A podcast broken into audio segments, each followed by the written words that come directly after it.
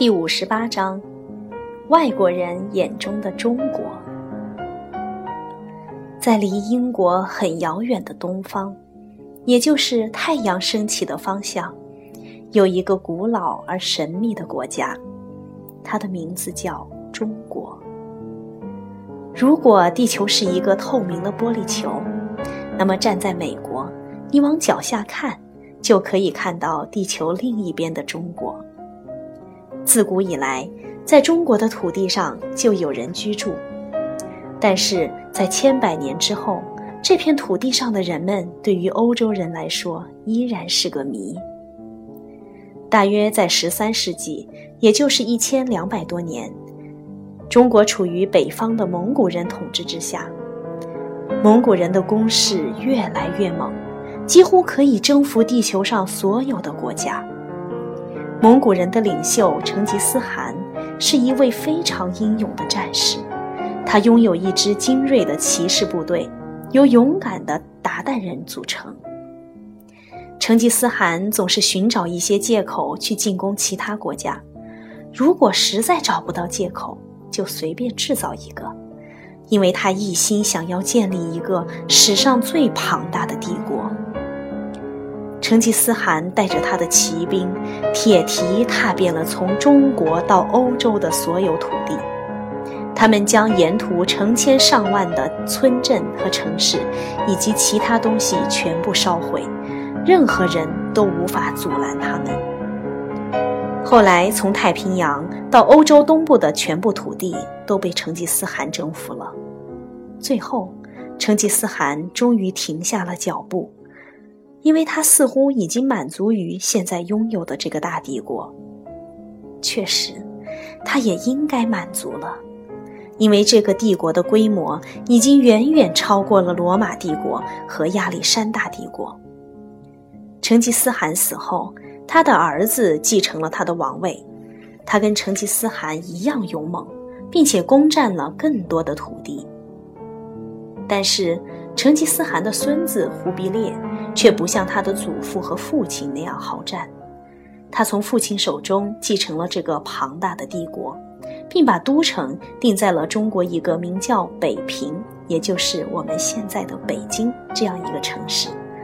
这座都城华美壮丽，金碧辉煌的宫殿被山水园林环绕着，就算是最有智慧的所罗门王住过的宫殿，都赶不上忽必烈的国都。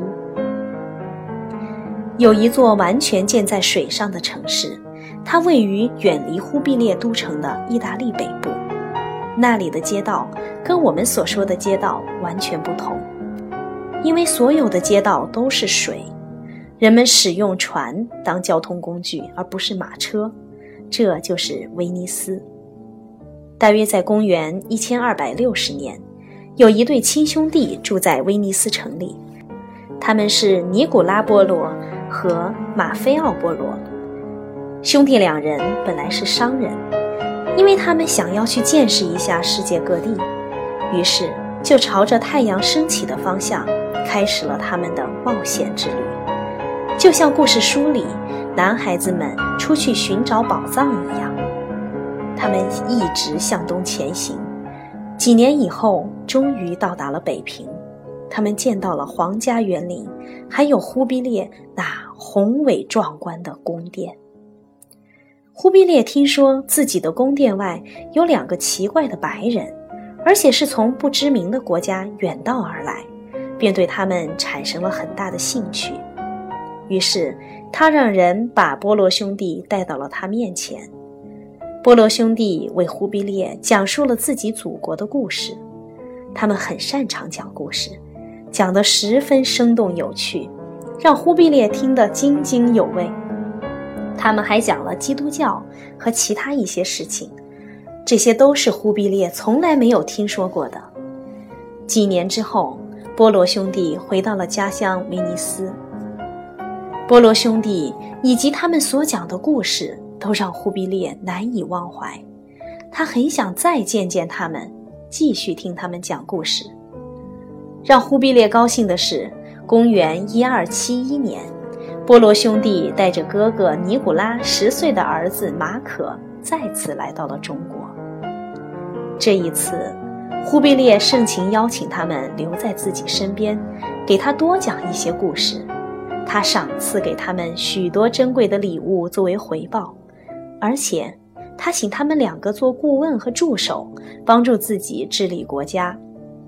波罗兄弟在中国待了很多年，学会了中国的语言，成为了当时居住在中国的很有影响力的外国人。他们在中国待了大约二十年之后，想回故乡看看自己的亲人，于是。